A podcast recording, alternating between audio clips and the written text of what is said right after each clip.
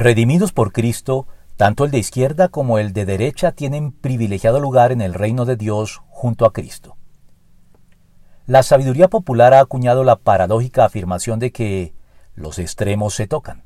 y por lo tanto están mucho más cerca el uno del otro de lo que aparentan.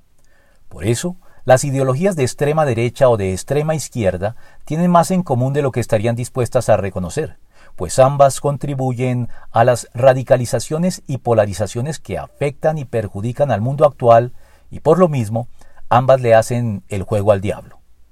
El Evangelio, por el contrario, no privilegia ni a la izquierda ni a la derecha, por cuanto ambas defienden intereses de Dios en el mundo, como lo son las libertades individuales por parte de la derecha y el bien común por parte de la izquierda,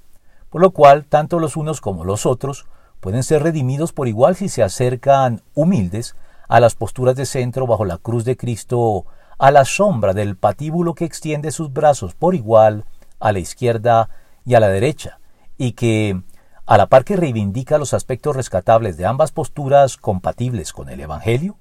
las depura también de sus aspectos censurables, de donde en el reino de Dios éstas se reconcilian y se convierten en puntos de vista honrosos, dignos y útiles para los propósitos de Dios, como lo intuyeron bien los hijos de Zebedeo, al desear y solicitar del Señor Jesucristo el concederles sentarse a su derecha y a su izquierda en su reino,